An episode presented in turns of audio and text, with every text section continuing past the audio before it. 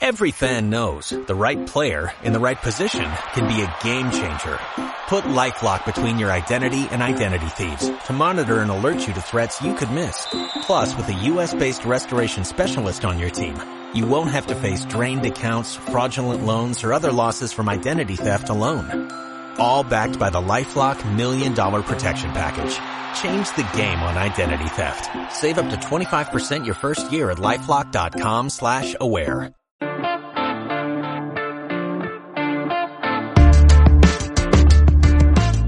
Bienvenidos al Estadio Fantasy Podcast, segundo episodio de este lunes 20 de septiembre. Yo soy Mauricio Gutiérrez, analista de Fantasy Football. Vámonos, sin mayor preámbulo, al waiver 5 de la semana 3.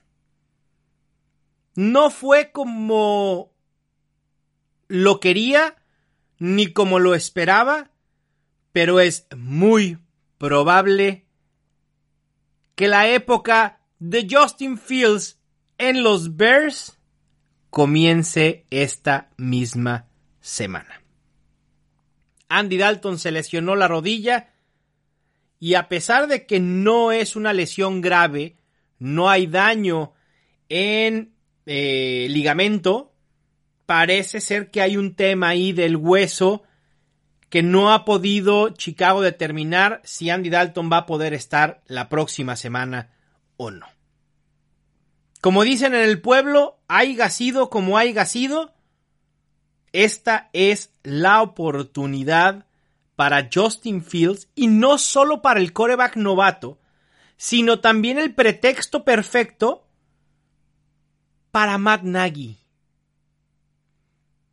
Porque si Matt Nagy no toma la decisión ahora, esta decisión lo va a cazar durante años.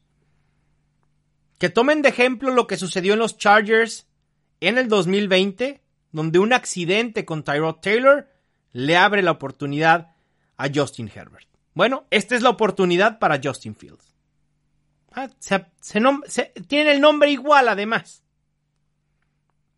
Sabemos que Justin Fields es un coreback muy certero, con muy buen brazo, que tiene Konami Code escrito en todos los conceptos que puedan pensar. Justin Fields significa Konami Code. La manera más fácil en la que un coreback novato puede ser una opción top 2 en fantasy fútbol es a través de sus piernas. Yo sé que normalmente en las ligas de gente que tiene muchos años jugando y que es muy ávida, Justin Fields no va a estar disponible. Pero recuerden que también el contenido es para aquellos que juegan en ligas más casuales y donde se puede encontrar una joya como la de Justin Fields en waivers. En nfl.com solo está disponible en el 54% de ligas. Ustedes piensen por qué la disponibilidad de Justin Fields no es más alta. Porque hay gente que lo drafteamos desde junio, julio y agosto por el upside que tiene este coreback. Tiene Allen Robinson, Darnell Mooney está jugando muy bien, David Montgomery se ve, se ve como la temporada pasada. Ahí está Cole Kemet también. El panorama puede ser muy bueno para Justin Fields, a pesar de que sus números, cuando entra a suplencia de Andy Dalton, no se ven tan increíbles. Pero Justin Fields una vez que se haga la titularidad de Chicago, lo he repetido, puede ser opción top 12. Sabíamos que el juego de explosión de Rondell Moore iba a llegar. Se sentía, se percibía, era lógico, era obvio. Por el jugador, por el talento, por la utilización, por la ofensiva. Es que veías todo el panorama con Rondell Moore y era, check, check, check, check, check. Va a suceder. Punto. Va a suceder. ¿Y sucedió? Pero además, no solo los números en cuanto a touchdowns, yardas, dices, ah, wow, no. Fue, teniendo a DeAndre Hopkins de compañero, fue líder en targets, en recepciones y en yardas. No estoy diciendo que Rondell Moore vaya a ser mejor que DeAndre Hopkins. Y no estoy diciendo que, que va a ser una mejor opción fantasy que DeAndre Hopkins. Esta es una de las mejores ofensivas en toda la NFL. Piensen en lo que ha hecho Kyler Murray esta temporada. Promedia más de 30 puntos fantasy. Está dispuesto a lanzar profundo a más no poder. Es certero. Hay algunos fallos que tienen, normales, pero no pasa absolutamente nada. Rondell Moore se va a beneficiar de todo esto. Y lo que nos dice la utilización que ha tenido en estas dos primeras semanas es que los Cardinals están dispuestos a utilizarlo como titular, ya sea por fuera o alineando en el slot alternando con Christian Kirk. Si no estás necesitado de un coreback porque tienes a Kyler Murray, a Pat Mahomes, a Lamar Jackson, a Russell Wilson, a Dak Prescott, no vayas por Justin Fields. Ve por Rondell Moore. Quizá Rondell Moore en estos momentos no sea esa adición de waivers que pasa directo de waivers a tu alineación titular. Valdrá la pena dejarlo en la banca una semana más, dejar que siga su desarrollo. Y probablemente a partir de la semana 5 o 6 estemos hablando de un flex muy, muy sólido. Sobre todo en ligas PPR. Quien también es muy valioso es Darnell Mooney. Uno de los sleepers favoritos por muchos analistas este año, incluyéndome. Y se está quitando la etiqueta de sleeper y se convierte, en algo real, ¿eh? En la semana 2 fue líder de los Bears en snaps, de entre los wide receivers de los Bears, snaps, rutas recorridas, targets, recepciones y yardas. Tanto Andy Dalton como Justin Fields estuvieron buscando mucho a Darnell Mooney. La gente que tiene a Allen Robinson no entra en pánico por lo que estoy diciendo.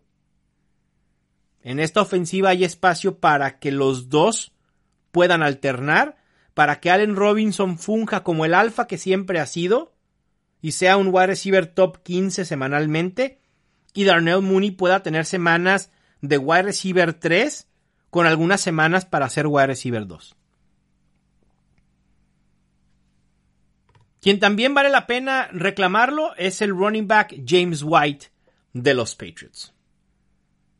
Mucho se dijo de cómo la titularidad de Mac Jones impactaba positivamente a las opciones de running backs en los Patriots, específicamente Damian Harris y James White. Y es justo lo que hemos visto. Van dos semanas, buenas actuaciones de Damian Harris, buenas actuaciones de James White. Y sé que durante mucho tiempo nos han querido vender esta narrativa de Bill Belichick odia a tu equipo de fantasy, no utilices a ninguno de sus running backs porque es muy difícil de predecir a quién va a usar. Sí, ¿E-, e-, ¿Es verdad esto? Sobre todo en 2021. Ramondre Stevenson suponíamos que podía ser una amenaza para Damian Harris. Estuvo activo en la semana 1, inactivo en la semana 2. De inicio, su, ascenso o, o, su curva va para el lado opuesto. Porque lo normal es que estés inactivo y luego te ganes el derecho de jugar y luego puedas producir con esas oportunidades. Con Ramondre Stevenson ha sido todo lo opuesto. Espectacular en pretemporada, activo en semana 1, fumble en su primer snap y luego inactivo. De entrada, creo que podemos quitar a Ramondre Stevenson como una amenaza para Damien Harris. Y este sistema ofensivo sin Cam Newton, con un coreback que es bastante bueno, Mac Jones, tampoco esperemos números increíbles de Mac Jones en su primera temporada, pero el panorama futuro de los Patriots es muy muy bueno. y que va a estar alimentando a James White, contrario a lo que hacía Cam Newton, porque no era el estilo de ofensiva que tienes que preparar cuando tienes a un coreback de ese perfil. Hoy Mac Jones tiene un perfil más similar, no es comparación, es solo perfil de los jugadores en cuanto a movilidad se refiere, más comparado a, Tom Brady que a Cam Newton. Es, es obvio a la vista. Por estilo de juego, por ofensiva. Ya son dos juegos consecutivos en los que James White tiene al menos 6 targets, 40 yardas recibidas y 12 puntos fantasy en formatos PPR. Estos puntos pueden ser muy buenos en el flex. Y por último, en el waiver 5, último me refiero a aquellos jugadores de los que voy a hablar y analizar un poco más. Habrá otros que mencione que valgan la pena. Está Brian Edwards de los Raiders. Vamos a voltear a ver a los targets y vamos a decir eh, Henry Rock 7, Renfro 7, Brian Edwards 3. El problema con Henry Rocks es que su mayor habilidad es la velocidad. Y la producción fantasy de Henry Rocks tendrá que venir invariablemente de jugadas explosivas. Touchdowns de 50, 60, 40 yardas si quieres. Esas son las semanas en las que Henry Rocks va a producir. Ese tipo de jugadas no van a pasar todas las semanas. La volatilidad de Henry Rocks puede preocupar una por ofensiva, dos por Henry Rocks, tres por Derek Carr. Derek Carr se ha visto muy muy bien. Mis respetos para Derek Carr. Hay que tomarlo en serio. Pero al final de cuentas, no es un gunslinger, no es un Pat Mahomes, no es un Kyle Murray, no es un Lamar Jackson. Con Hunter Renfro, mis reservas. Lo puse de sleeper el año pasado. No cuajó este año, tampoco creo que vaya a ser productivo o relevante en fantasy. ¿Y Brian Edwards? Brian Edwards fue el líder en snaps, fue el que más rutas recorrió y esto le puede brindar una estabilidad semanal que no tienen los otros dos. Yo sé que Brian Edwards a lo mejor no te va a ganar una liga, pero te puede funcionar como reemplazo ante alguna eventualidad de alguna lesión de un wide receiver o para cubrir una semana de descanso. En cuanto a otras opciones a reclamar dependiendo del formato de, de tu liga y demás, están los quarterbacks Derek Carr, Teddy Bridgewater, los running backs Michael Carter, si es que alguien lo soltó en tu liga, el running back Trenton Cannon, hay que ver cómo evolucionan las lesiones de los running backs en San Francisco. El running back de Metric Felton. Un running back slash wide receiver híbrido muy dinámico en los Browns. Quien puede beneficiarse de eh, la lesión de Jarvis Landry. Lo mismo el wide receiver Anthony Schwartz de los Browns. También ténganlo en la mira. Y por último al wide receiver KJ Osborne de los Vikings. Está siendo titular en sets de tres wide receivers. Parece ser que tiene toda la confianza de los coaches, de los coordinadores y de Kirk Cousins. Y lo están utilizando mucho. KJ Osborne puede ser una buena opción igual también para alguna semana de descanso, un reemplazo ante alguna lesión y puede tener esta explosividad que ya lo hemos visto en estas primeras semanas. Muchísima suerte en sus reclamos de waivers. No se olviden de hacerlos, porque luego se te va la onda. A veces a mí me pasa que ya no sé ni en qué día vivo.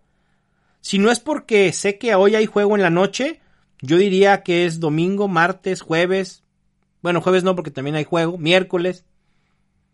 Pierdo noción del tiempo muy, muy feo. De hecho, mi mi referencia para saber qué día de la semana estoy no es el calendario, sino por el contenido que tengo que generar semana a semana.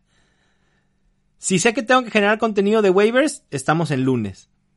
Si sé que tengo que generar rankings y empezar con el Startem Sitem, es martes. El jueves, por el juego y por el Help Me Obi Mau, sé que es jueves. Y así me la llevo toda la semana. Vámonos pues. Suerte en sus waivers. Les mando un fuerte abrazo. Yo soy Mauricio Gutiérrez y esto fue el Estadio Fantasy Podcast.